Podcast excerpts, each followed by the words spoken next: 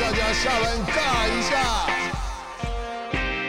欢迎收听下班尬一下，我是 Eric。这个哇，今天其实我比我要访问的特别来宾还紧张啊，因为他其实是他其实是我偶像。我刚刚看到他竟然傻说：“哎、我是你偶像哎、角这色么紧张角色搞不清楚。大家已经听到他声音，他声音辨识度也是很高的。人家人家都说台湾呢、有这个很棒的山啊，很棒的海啊，那偏偏台湾其实因为有很多法令嘛，然后让它变成是管制的，所以就没有办法做很大的开放。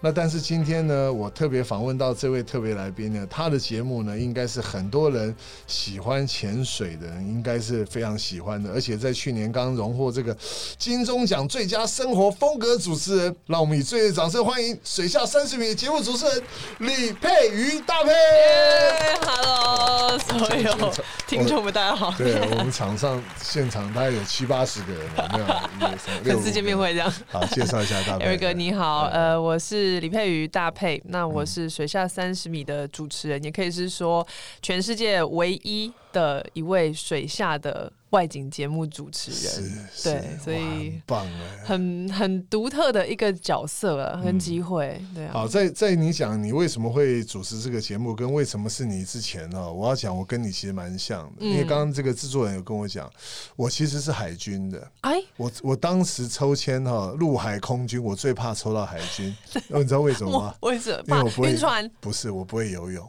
真的看不出来啊。运动健将不会游泳，我我我先我知道今天听众都要听你讲这段故事，但我三分钟讲完我的。我想听，我想我。抽到的时候呢，其实我当时第一件事情，人家说哇你完了，结果呢，我就在当兵前，我是呃九月十五号入伍，我嗯八月二十八号抽到兵单，所以我就赶快去游泳池报名学游泳。哇但是你知道吗？两个礼拜根本学不会。但是你怕水吗？我我不怕水，哦，那好我就去当兵了。当兵的第一天呢，其实我以前是篮球队的。我在报道的时候，就有一个军官骑脚踏车走到我旁边，看到我身高，说：“哎、你是什么专长的？”我马上说：“我都可以。” 他说：“那你会打篮球吗？”我说：“我会。”网球我说会。他说：“好，刚好部队要缺网球队跟篮球队，我就去报名甄选篮球队。结果我就去打篮球。你知道我当兵的时候，第一天我就到篮球队报道，打完鉴定杯，打到冠军，放五天荣誉假。等到我我回到部队的时候，剩下大概两周的中心的训练。对，结果指挥官说：“哎、你你要做测验之前，你要不要先试一下你会不会游？”我说：“我不会游泳。”哎、真的。怎么办？怎么办？结果当然指挥官就很傻眼，说：“好吧，那就开始每天密集的训练。”我就开始学游泳，两礼拜在部队每天泡在游泳池，两礼拜后我学会了。哇，中心完了以后要下部队，下部队指挥官把我留下来当教育班长，教小朋友教阿兵哥游游泳。而且我当兵两年就管游泳池到退休退伍。那这个这个生命的大转折，好，其实其实跟我的水下三十米历程是一模一样的，所以我把你引出来了真的，来谈谈你，你是怎么去主持这个节目？来这来，真的，一切都是我只能用莫名其妙来形容。真的，嗯，其实我自己呃入行十九岁，大一大二的时候，其实我是做模特入行的，对对。我就帮学校走秀，因为我是读的我读福大织品系。OK OK，所以我们每年的毕展都有一个服装对秀，所以就这样子被相中，进而进入了一个嗯，就是目前的圈子嗯嗯，然后当模特啊，拍广告啊。对，后来其实因为口条好像还 OK，嗯所以开始接触一些现场记者会的主持啊、活动主持等等。是，然后我一直其实内心的梦想，我那时候我小时候很爱看《风台湾》，呃 看 Janet，哦然后我就会觉得天啊，这个人好可爱，呃好阳光，呃然后这个工作怎么会这么爽呢？对对你上山下海吃这个吃那个，对对，然后认识新朋友，还有人付你钱。是怎么有这么爽的一个工作？我就觉得好，someday 我我应该要往这个方向去。是。结果一直到了呃二零一五年的时候，嗯水下三十米开始在征人，然后那个时候我听说是制作人找主持人找了非常久，嗯找不到适合的人，然后他要什么条件呢？他要的条件，其实我很后面选上了，开始工作了一两年的时候，嗯才真的知道他要的是什么。他要的是一个很清新、很自然，然后很直接的一个嗯，一个女生。然后这样的特质，除了亲切自然之外，她还要能跟受访者，因为受访者都会是素人嘛，受访者可以很直接的交流跟交朋友。嗯其实好像很多人都觉得自己很适合这个工作，但是其实他要的是一个不用经过太多思考的、很很直接的一种情感交流。是是是对，所以那时候我选上也是。很奇妙，制作人就在泳池的最后一关的面试，但要会游泳，会游泳，嗯我我嗯我自己水性是 OK，, 我只是不会潜水。然，后他就说没关系，你就在海那个池边自己介绍一下，说你现在在什么地方，嗯，然后呢之后就跳下去。然后我就想了一下，操，我要什么机会来跳下去？然后然后我就说 OK 好，然后三二一 Action，我就说哎、大家好，我在现在在南港的深水池，这边是全台北最呃著名的五米深的游泳泳池。然后呢，到底有多深呢？我来帮你们一探究竟。啪，我就跳下去，就中了。我就中了。哇，哎、我我讲你不要生气，很多人去选吗？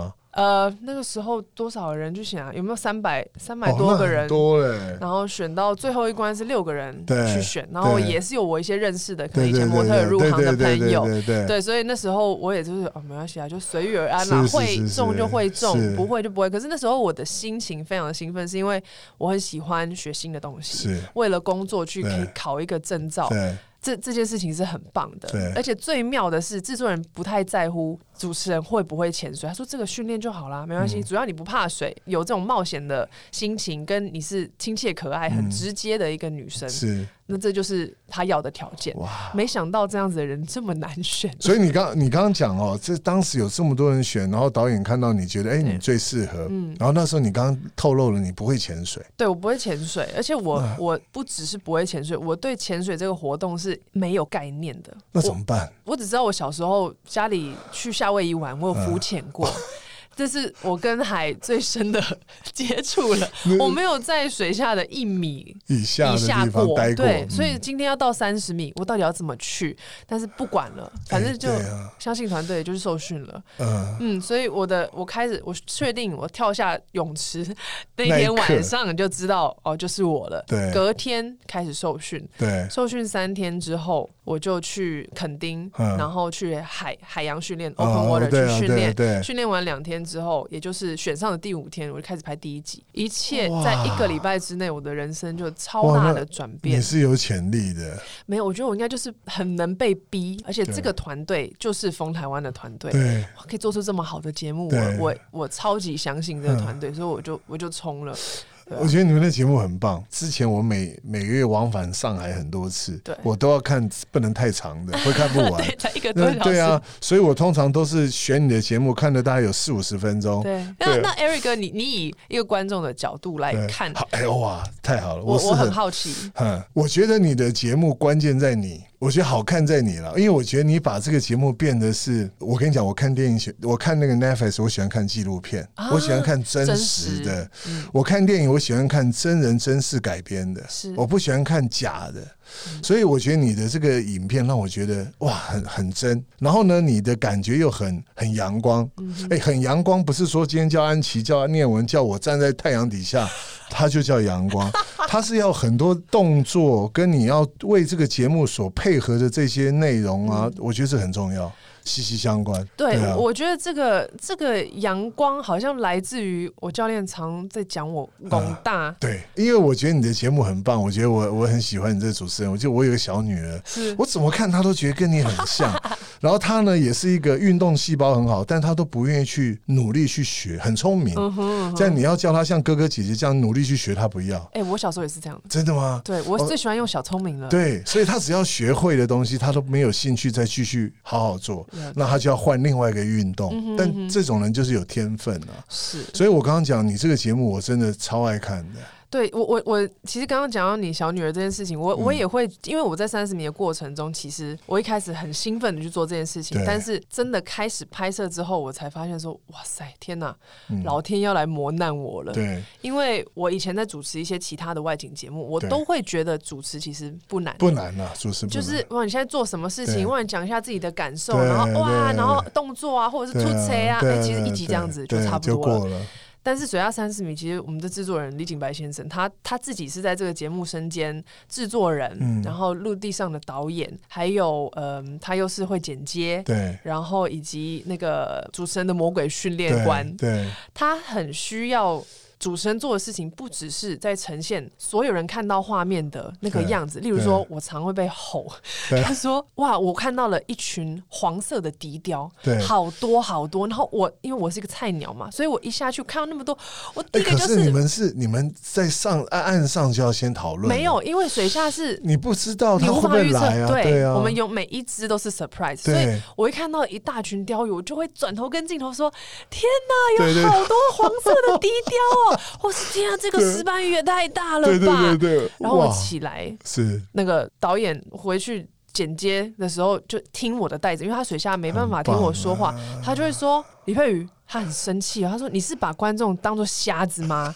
你觉得画面拍不到很多低调，拍不到那只石斑很大吗？为什么你要重复演绎嘞对？”然后我那时候才发现说：“天哪，那如果不讲这些，我不知道要讲什么对。对因为我没有那么认识大海，然后我也不知道该怎么样主持。这个主持是一个，其实是一个很很深的专业，因为它并不是只是你不知道我的感受而已。对你有没有办法跟观众机前面，不管是潜水或不潜水的人，去连接水下事件跟他们的感受对？所以 it's not only about me 对。对对，其实观点是我出发，但是要有所连接。对。所以其实这是一个很微妙的一个练功的，哦，很苦呃，三年。在你每次去潜水，其实看到的这些生物啊，嗯这是不是也是一个你要去学的？还是你是在当下？你你你怎么知道？哎、还是有人提拿那个？没有大字报，是不是完全没有？对啊，呃，有有时候可能会请我的教练，因为我教练是也是我的水下介护，就是那你们在水下团队，水里面怎么只能用手写。对啊，我在想，有时候你讲那个生物，哦，有些我真的真的不知道，但尤其一开始啊，永远都是只会说“天哪，好漂亮”，对对。对哇，好奇怪哦。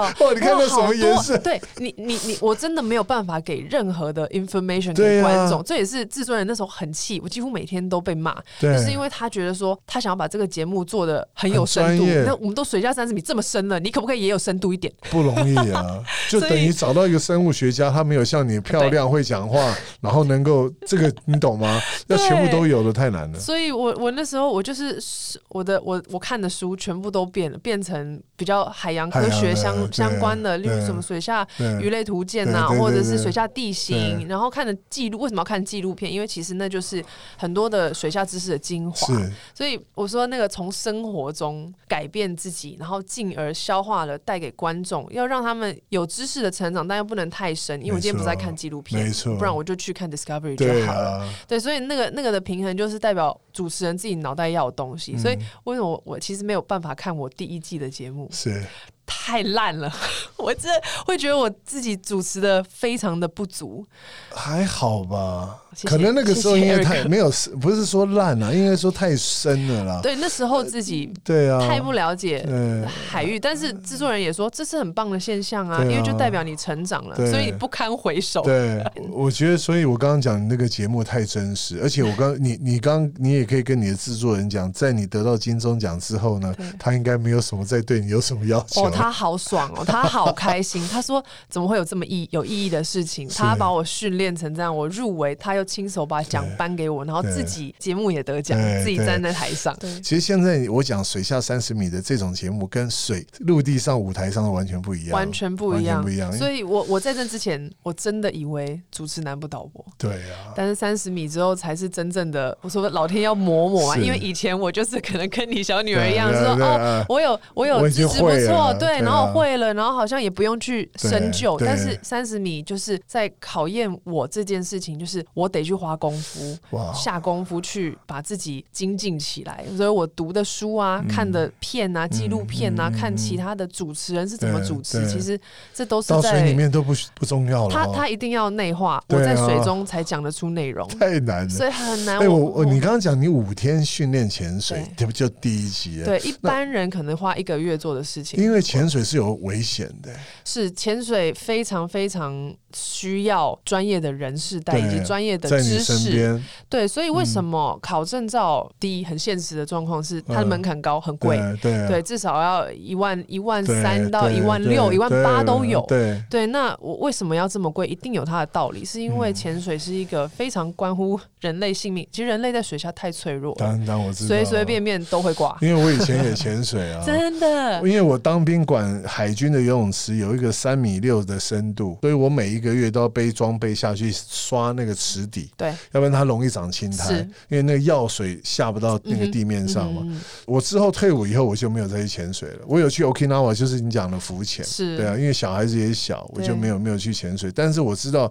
这种运动一旦你喜欢，那很难，会那是毒啊，蓝色的毒啊。真的 真的，而且你会一直想要换不同的地点潜点去看，没对不对？还有很多的鱼类啊，它也有很多在不同的季节有不同的鱼类生物，对不对？但是水下三十米，除了带大家看，其实第一个最、嗯当初制作人的出发点就是希望说，大家可以了解台湾对这个岛屿是多么的多么的珍贵。除了我们漂亮的山之外，我们四面环海，嗯，身为海岛民族，可是我们却不了解自己身边四周的这个海域，真的。真的那个东部的海长什么样子？我们东部全世界大概八成的鲸豚类都会经过台湾，因为黑潮的关系，我们东部海域是非常非常的富有。对对，但是我们可能认识的却嗯，认识这些鲸豚，嗯很长的机会是在鱼市场。对餐桌上，对，躺在那边的。然后你看东部永远都是呃那个翻车鱼季，嗯，翻车鱼不是观赏它们，而是吃吃它们。这其实就是那时候我们第一年入围金钟，我们拿了呃创新节目奖。嗯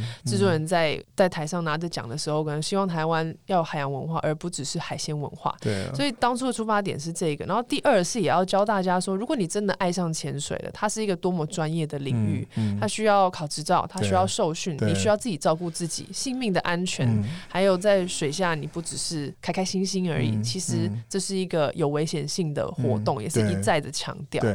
不过我觉得你这个节目哦，就是说在水下的这个这个内容，我觉得很吸引人。其实有时候，其实画龙点睛是在你水上，嗯。你可能跟着当地的教练、导游去吃个饭，看到很多这个对。这个民情的东西，我觉得那也是另外一个节目的点啊。对，因为我我觉得外景节目主持人其实就是在当观众的眼睛。对啊，我说，甚至这是一种我的天命吧，或是一种使命感。那我今天不只是出去开开心心的玩了，我还真的要帮你们去体验这件事情，所以我其实很喜欢交朋友。对啊，然后每一次对在海岛海人们的生活其实都很。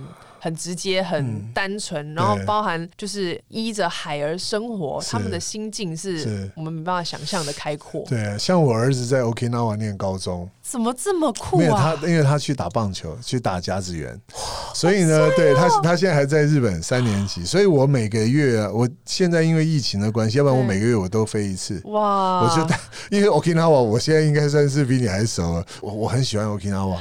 你你你会有在那边潜过吗？我还没有去过 Okinawa 本岛，我是不是很逊？我我超想去那边。啊那我们最近的去 Okinawa 省的一个部分就是石垣岛，哦，石原岛是比较南部的啊，对对对，它是属于冲绳嘛。但是呃，我我还还真的没有去过 Okinawa，好想去哦那边真的很哦。棒。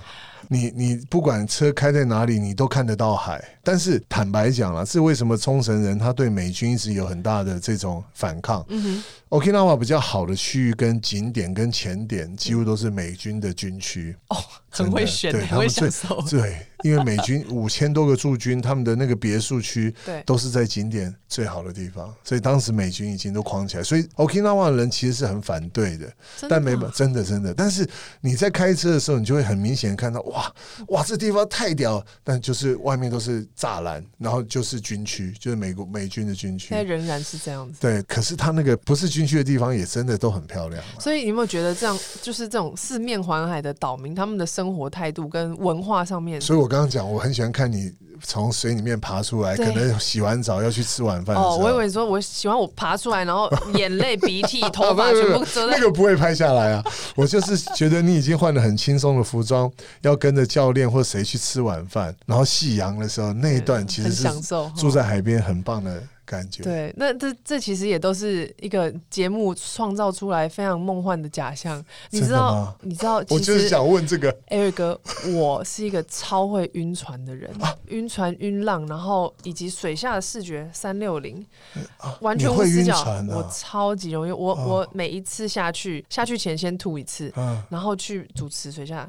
叭叭叭出水，哦第一件事情拿掉面镜先吐哦，我不会晕船，啊！你不会晕船，我你你真是适合当海军。对对对对，我完全不会晕船，我好会晕哦，所以其实我吐了三年，是对，但是我很开心，身为观众的您。还还是觉得这个节目很，其实我非常享受。我只是最辛苦要克服的地方，主持克服完之后，我没办法去控制的是我的身体状况。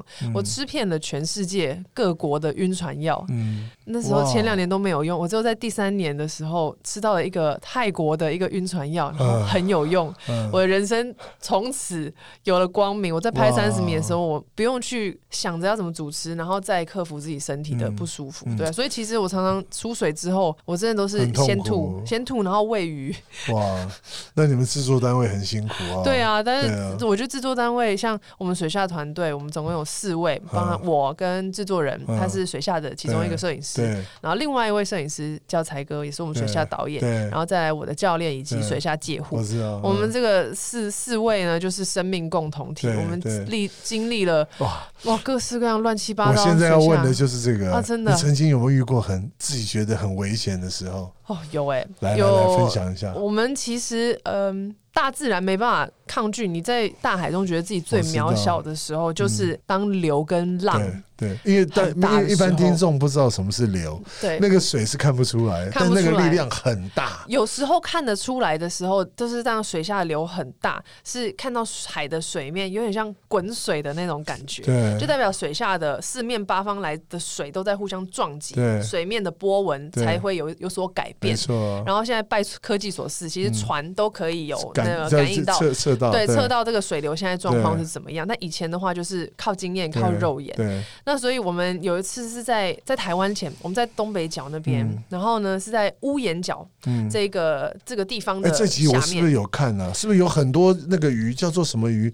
一一群，然后你还躲在旁，那个叫什么鱼啊？你说梭鱼吗？对，梭鱼。长长的，对对对，那集是哪一集啊？那个可能在澎湖。哦，澎湖对，澎湖也是非常澎湖哦，那那流一样，也澎湖很大，澎湖那边的流一样，而且那个鱼都是顶着那个顶着流，对，你所以大家都听，我有看，他就停一群都顶在那里啊。我还想说会不会露出破绽，其实没有。？Eric 哥真哦，的流很强，哦，那个流强到我们可能就是两三节的流，对我们为了要去看它，必须得在流有有强的时候我们才下去嘛，啊。因为那些鱼才会在。顶着流嘛，很很奇妙，他们就是很像一个那个部队一样，啊。然后就哇顶着对流，对对对，然后我们在那那里还好的是因为它的流是单方向的是，是是，所以但是就是抗流会喘呐、嗯。然后要攀岩前进。要，抓着，要抓着，这是非常非常非常累，人的回到。东北角，你说东北北角那边。是是最可怕的，是因为东北角我们在陆地上看地形就已经是奇岩怪石很多嘛，所以陆地上什么地形，通常水下就是什么样的地形。是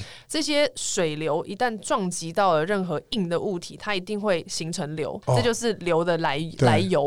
所以，当那么多奇怪的地形、这么多不同方向的流撞在一起的时候，哇你，就会形成所谓的洗衣机流。嗯，洗衣机流就是跟你的洗衣机一样对，然后就是甚至三百六十度的。哦，那时候我们下水一下去就遇到这样子的乱流，然后我们嗯被撞啊，被嗯飞来飞去，然后我们失散。哇，但是这种时候呢，如果真的潜水的人有遇到这样的问题，不管怎么样，一一定要抓着其中一位潜潜伴，嗯你的你的 buddy 或者是任何一个人类，你就是要伙伴。对，抓着嗯这个潜伴制度是非常重要的。然后你你在出水之后再想办法。那我们那时候在水下这样撞了大概有二十分钟吧。嗯，然后我还因此就是没有注意到，因为那个流速太快，转的也嗯太，我根本不知道东西南北，我就撞爆自己膝盖。哇，整个在一个很大的，而且很很崎岖的一个珊瑚礁上面，啪，然后我就哇痛到不行。对，但是那个时候，因为已经拍到第三年了，我们就是遇到各个流的状况，已经有点有经验了，有蛮蛮有经验的，所以出水之后就是哦哦，好好好像很平静。嗯我，们的团队就是水上的团队，录呃摄影师，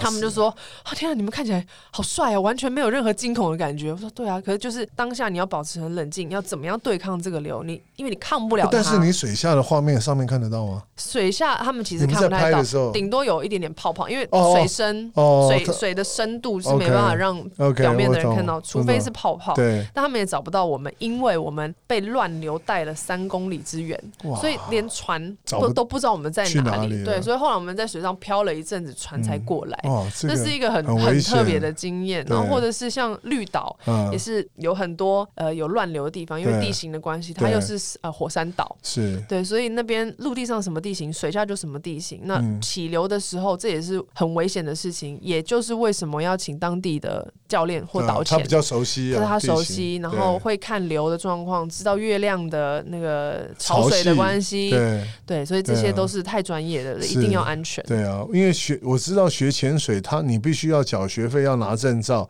为什么要拿证照？像你跑马拉松不用拿证照，你爬山不用拿证照，潜水为什么要？它的风险太高了。诶，你知道我昨天才听到一件很有趣的事情，嗯。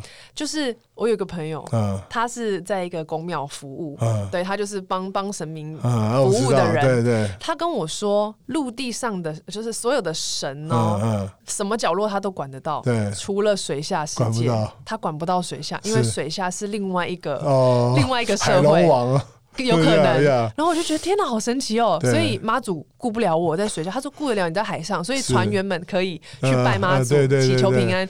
但他说潜水下世水不知道拜界谁是是不一样的，所以神明顾不了你。哎、你讲到这个，你讲到这个，因为我们我们我们有潜过水的人就知道，有时候潜下去哦，那个其实胆子小的人不大敢往往深的地方潜。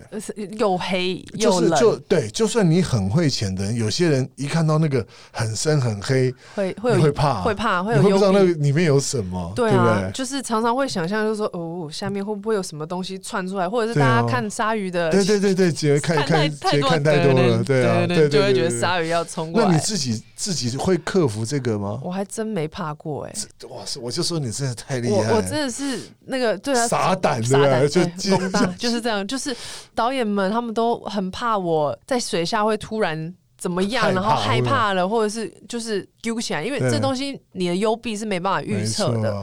但我还觉得很幸运啦，没有发生过。那那那你刚刚讲啊，除了鲨鱼以外，你们这种潜水的，在你这个节目当中，有没有遇过真正是很危险的生物？危险的生物，大家都会觉得鲨鱼嘛，第一个想到其实并不是对不对鲨鱼超温柔，鲨鱼怕人怕死了，对 他就觉得不要拿我的鳍，对，不要吃，哦不要吃我，鱼对，不要吃鲨鱼烟。对对对，其实鲨鱼非常非常怕人。那至于真的被生物攻击，其实没有。没有哦呃，有有时候会不小心被水母打到，那是我们、嗯。其实是我们最怕的事情，因为水母打到真的是痛到全身都是伤，因为你看不到它。对我曾经去过巴厘岛，也是那个也是浮潜，但是已经是在外海，有嗯看过那个很大的像石斑那种叫什么？嗯前一阵子不是绿岛有一个有有一只鱼被被干掉，那叫什么鱼？啊，龙王雕啊，对对对，像那种很大的。龙王雕是我最爱的生物，好可爱。哎、它可爱，而且它很温驯。很温驯，哎它还有灵性哎，对啊它其实会认人的。对啊，对啊，那所以，我我们也常就是会觉得说，水下对我们而言嗯是一个知的啊未知，是一个内太空。他说外太空是宇宙嘛，但是水下其实是内太空。你看这些不管是动或不动的生物，其实它们的造型、颜色哇，太丰富，太丰富，很很神奇，很像你狂那个。瓜鱼啊，对对，是呃，阔鱼，阔，对，海阔鱼，我是李阔鱼，它那个种类之多，那个颜色真的是漂亮，他们就是水下最 crazy 的时尚设计，那个色彩都调不出来的，调不出来的，而且这样子的配色，我甚至觉得陆地上不是我觉得啊，是真的有嗯陆地上很多的时尚设计师，他们会拿水下生物来做对。reference，对然后来来设计他们的新的 collection。啊，对啊，大家都知道，你知道吗？真正一夫一妻制最最忠诚的就是海马，在台湾的潜水环境是真的很多，很屌的关系，是因为有一个叫豆丁海马的小生物。这个啊，对啊，豆丁海马，在我教练他们刚学潜水的那个年代，要看豆丁海马。豆丁海马大概是一个指节那么大的小海马，就是最大就是这样子就是这么小。对他们为了看这个是要飞出国，去飞去印尼或者是飞菲律宾去找他们的。那这个豆丁有呃五六个品种，台湾好像就是有四五种是非常非常难得的事情。最近在澎湖也有找到。对对，以前台湾只有可能只有呃绿岛会去找这个明星，是水下的对对对非常对对，这个这个这花俏的个我有看，对小明星。所以呃，我们我们就是在一直在重申，台湾的潜水环境真的很厉害。那你们嗯要不要赶快去跳海？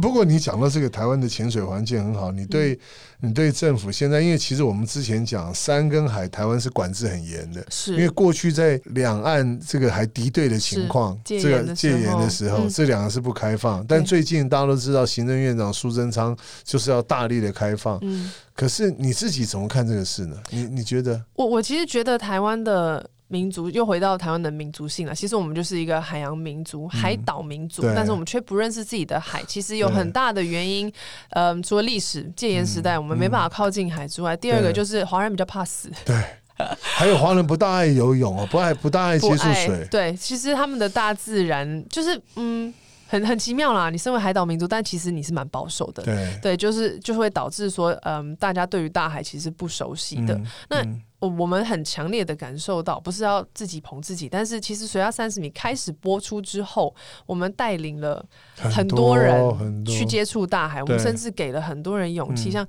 其实我觉得，呃，身为这个节目主持人，有一个很。很很温馨的地方是我常常会收到一些呃粉丝们的讯息，哇。就说他们他们自己可能小时候溺水，嗯。然后一直都很怕水，也嗯。然后或者甚至是小时候有有不好的一些记忆，所以非常怕海。但是因为他到了他现在是几岁生日了，嗯。他想要给自己一个礼物，就是让自己突破，因为他们知道我自己也是突破过来的。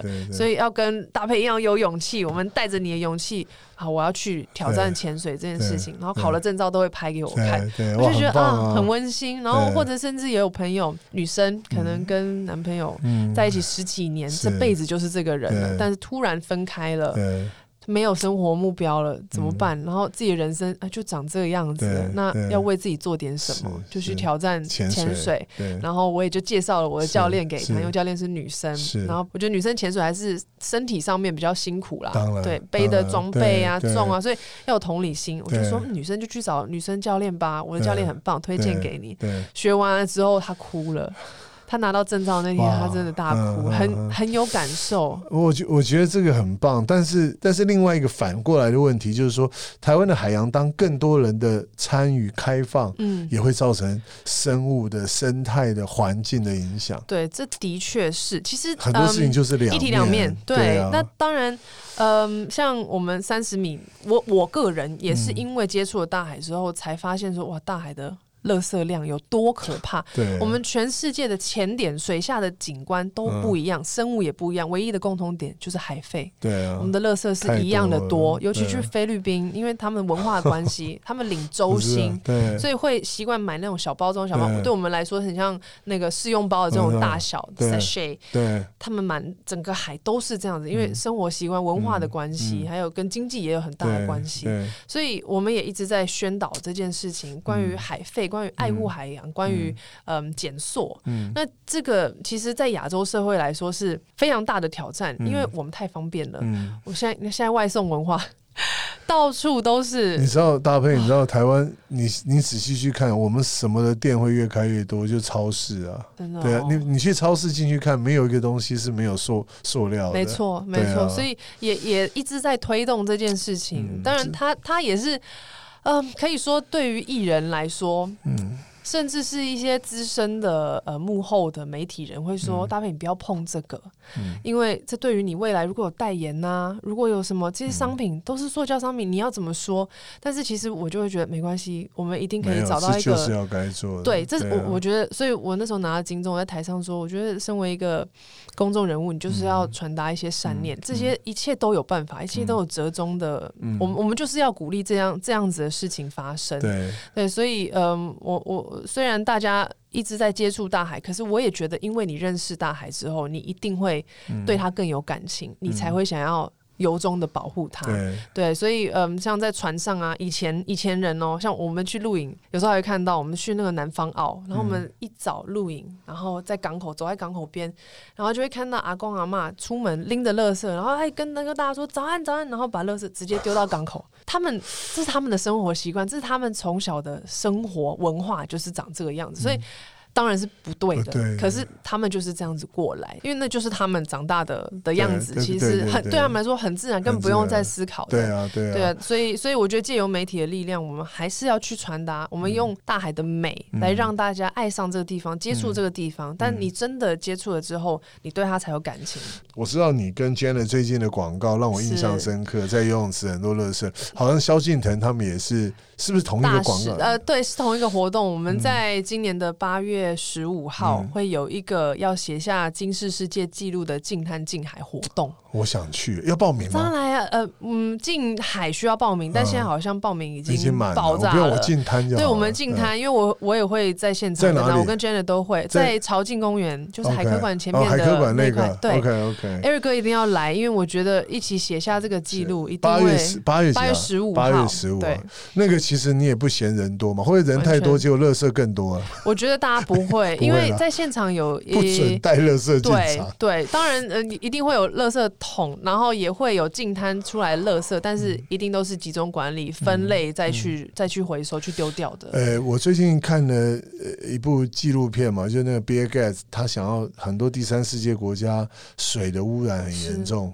他就发现到就是他们的厕所不 OK，、所以他要发明一个马桶，就是完全不会有不好的废水的排出。结果他做了以后，发现那马桶很贵，嗯，然后后来他也想要让地球的小儿麻痹消失，对，但发现他要做出疫苗的时候，又发现到非洲有些国家又开始，然后他想要去改善这个能源，认为很多核电厂不 OK，所以他做一个核核废料重新再生能源，就发现到那个地震让日本的那个那个福岛发生了核灾，所以最后比尔盖茨对地球的保护并并不是放弃，他还在想方设法，但是他总总是认为他这么有钱，但是毕竟是一个人。没错。所以你其实你做的事情跟他是一样，虽然你没有他那么多钱，我是小小微微小的声音，但是，但是，就像他那个纪录片里面讲了，就是如果每一个人，要全世界有七十亿人口，可能有一亿人有这些想法，那改变的这个地球可能是七七十趴的，没错，对啊，七十趴的改变，我们就就是觉得自己把自己当做一个小小的 WiFi 站吧。会接收到的人就会接收到，然后会有感的人就会做改变，嗯因为从我们身边可以做的事情真的太多了。对啊，对，所以所以所以我们好好，我们也会遇到挑战啊，也会遇到说啊，那那那个你你不是还是要吃饭吗？你要搭车啊，什么这些都会排放啊，有时候魔人还是会出现。但是嗯，我觉得除非个人化为尘土，你有去大，你有你有去大你有去大陆出差吗？哦，以前有像像我之前我们在大陆吃饭，每次中午要叫一个外送，可怕哦，四个人叫来，那一个垃圾桶的桶子装不完那个垃没错，圾，很可怕。很可怕。所以现在外送文化也是很纠结的一个便利性相对要牺牲的，这真的是环境。便利是灾难还是便利，也没有人知道。我觉得大家可以勤劳一点啦，对啊可以去买饭自己带自己的盒子去买饭。我想要问，其实我这个节目第一次访问到我的偶像，哎热爱呀，不潜要这么水。说啊，谢谢。除了潜水外，你还喜欢什么运动？我其实都很喜欢真的吗呢。跑步呢对？跑步哦，其实我以前很喜欢跑步嗯，但是后来我觉得跑步有点有点闷呢，无聊的，因为没有伴，你也不能有伴嘛。我女儿也是，她叫 Vera，她都不跟我跑步。你是小女儿吗？小女儿叫 Vera，她但她跟我去游泳，游泳我很因为喜欢，她觉得游泳比较轻松，对我，我觉得游 不是 轻松之外，现在还比较舒服，比较好凉凉的。对，但是啊我也喜欢玩水了，所以如果如果不是说哦跟朋友什么打球啊，嗯或者是什么去，或者是健身啦，对我我其实也蛮喜欢游泳哦真的就是鱼要回到水里。对啊，好，除了这个潜水外，其他运动，那未来接下来有什么样的自己的一些人生的或者短中长期的计划呢？呃，对，关于演艺事业的部分，嗯嗯。因为我的目标就是成为一个全能女明星，全部 希望三金都可以碰到。对，出出个这个专辑吗？然 后我自己有一个乐团哦叫真的啊“瘦瘦英雄”哎“瘦瘦有 Hero”。有有在唱吗？呃，我们预计年底会发片，然后也对也是比较阳光一点的的舒服的音乐，啊对。就会在海边的。哎，哦，会在几月。几号？我八月十五也会唱哦，欢迎来哦。